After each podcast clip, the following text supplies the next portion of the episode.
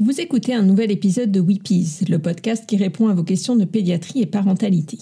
C'est le printemps et avec lui refleurissent les plantes, les arbres, mais aussi les boutons. On observe en effet au printemps une recrudescence des maladies infantiles dites éruptives qui donnent des boutons. Parmi elles, la varicelle dont nous allons parler aujourd'hui.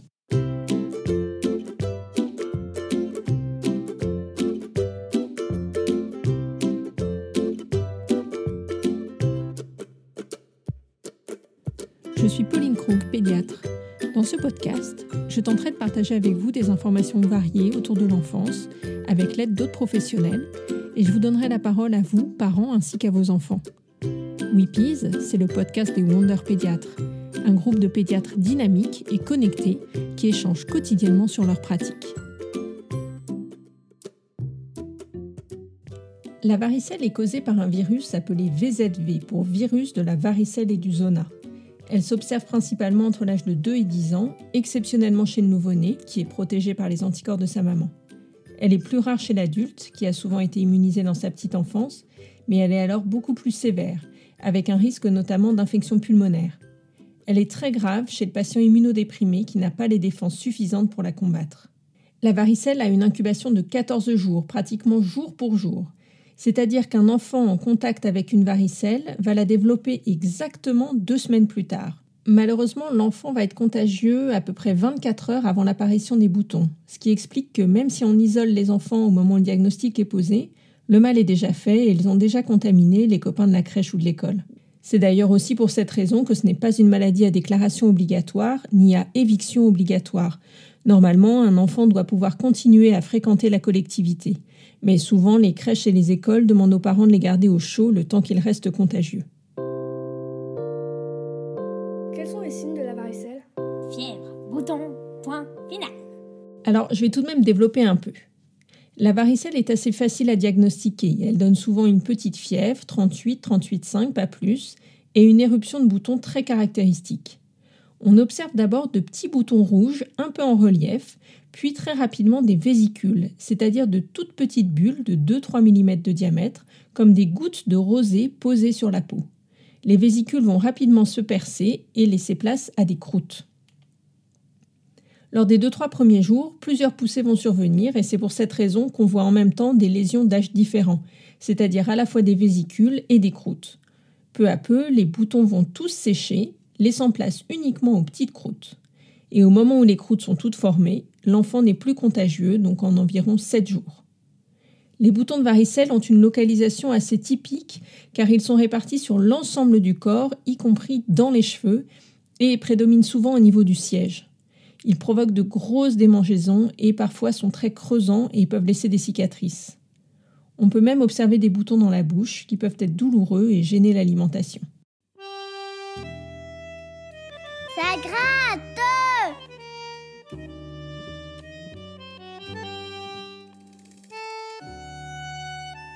Quelles sont les complications de la varicelle? La varicelle est le plus souvent une maladie bénigne. Les signes qui doivent inquiéter les parents sont les suivants.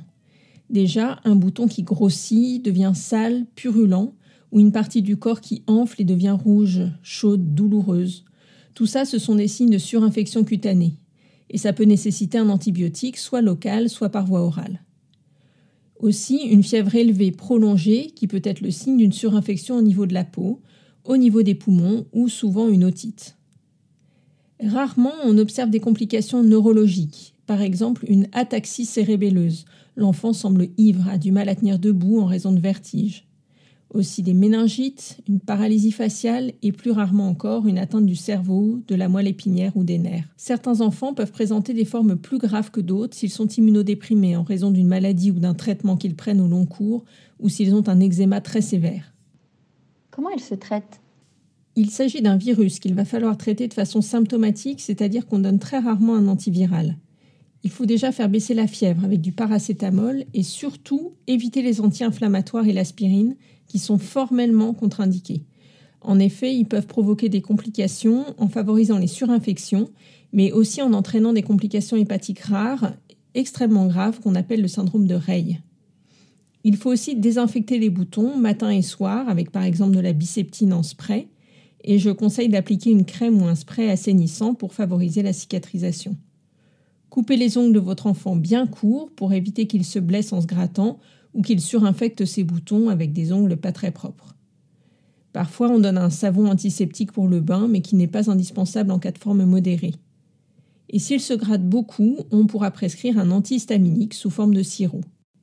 En cas de démangeaison intense, il existe maintenant des mousses apaisantes qu'on garde au réfrigérateur et qu'on applique quand l'enfant a trop envie de se gratter. Est-ce qu'il existe un traitement préventif pour les gens qui sont en contact avec la varicelle et qui ne l'ont jamais eu, pour éviter qu'ils la développent Si c'est possible et qu'il n'y a pas de contre-indication, je conseille de vacciner les personnes de l'entourage qui n'ont pas eu la varicelle dans les trois jours maximum qui suivent le contact. Dans certaines indications, on administre aussi un traitement par immunoglobuline spécifique anti-varicelle. Ce traitement est indiqué chez les enfants et les adultes immunodéprimés qui ont été en contact avec le virus, chez les nouveau-nés dont la maman a eu la varicelle juste avant ou juste après la naissance, chez les femmes enceintes qui ne l'ont jamais eu, chez les prématurés. Y a-t-il d'autres conseils? Alors oui, il faut éviter le contact avec les personnes fragiles, femmes enceintes en début ou en fin de grossesse et qui ne l'auraient pas déjà eu, patients immunodéprimés. Je conseille aussi de faire très attention au soleil. Chez les enfants à peau blanche, on peut observer une hyperpigmentation au niveau des boutons si l'enfant bronze, et même plusieurs mois après la maladie. Il faut donc éviter l'exposition au soleil et lui appliquer une crème solaire à haut indice. Chez les enfants à peau noire, on peut malheureusement observer des marques sous forme de dépigmentation cette fois-ci et qui peuvent persister toute la vie. Et le vaccin? Le vaccin antivaricelle existe depuis les années 90 et est arrivé en France au début des années 2000. Il est réalisé dans de nombreux pays, aux États-Unis, Canada, Allemagne, Autriche, Japon, mais en France, il n'est pas recommandé en pratique courante. Mais vous pouvez tout à fait le faire aussi si vous le souhaitez, à partir d'un an, et deux injections sont nécessaires. Le problème, c'est que pour éradiquer une maladie, il faut que la couverture vaccinale soit très importante, que la majorité de la population soit vaccinée. Si seules certaines personnes sont vaccinées, le virus va moins circuler mais risque donc de toucher les personnes non vaccinées et non immunisées plus tardivement et donc entraîner plus de complications.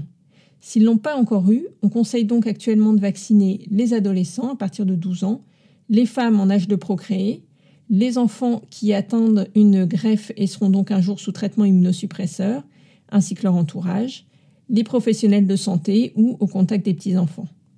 Le vaccin est très efficace, 95% de protection après deux doses, soit autant que la maladie elle-même. Il faut noter qu'il est contre-indiqué chez la femme enceinte, donc il faut y penser avant la grossesse, et contre-indiqué aussi chez le sujet immunodéprimé car il risque de provoquer la maladie. Est-ce qu'on peut avoir deux fois la varicelle? Alors oui, on peut avoir deux fois la varicelle, mais c'est très très très rare.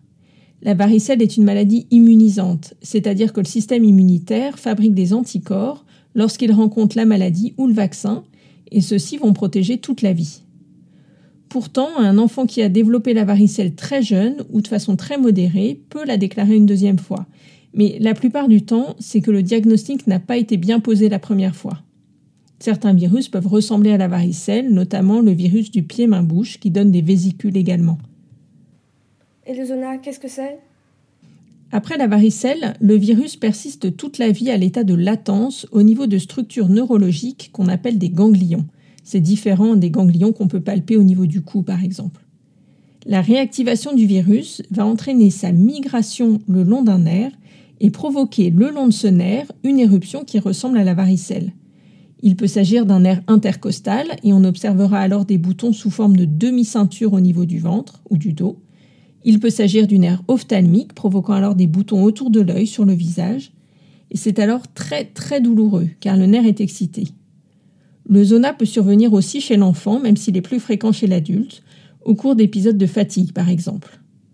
Chez l'enfant, on le traite très rarement car il évolue rapidement et favorablement en quelques jours.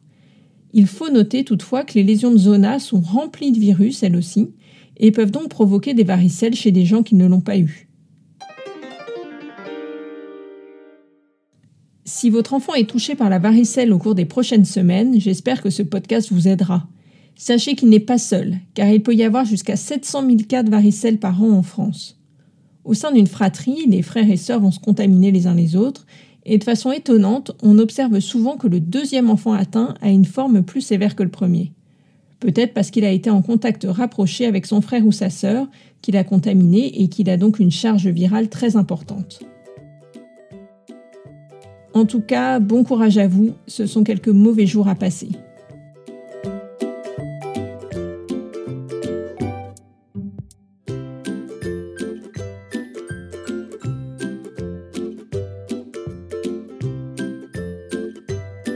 Retrouvez l'intégralité des épisodes de Weepies sur votre application de podcast préférée. Tenez-vous au courant des parutions sur les pages Facebook et Instagram de Weepies. N'hésitez pas à vous abonner pour ne laisser passer aucun épisode et à laisser des commentaires et des idées de sujets que vous aimeriez voir traités.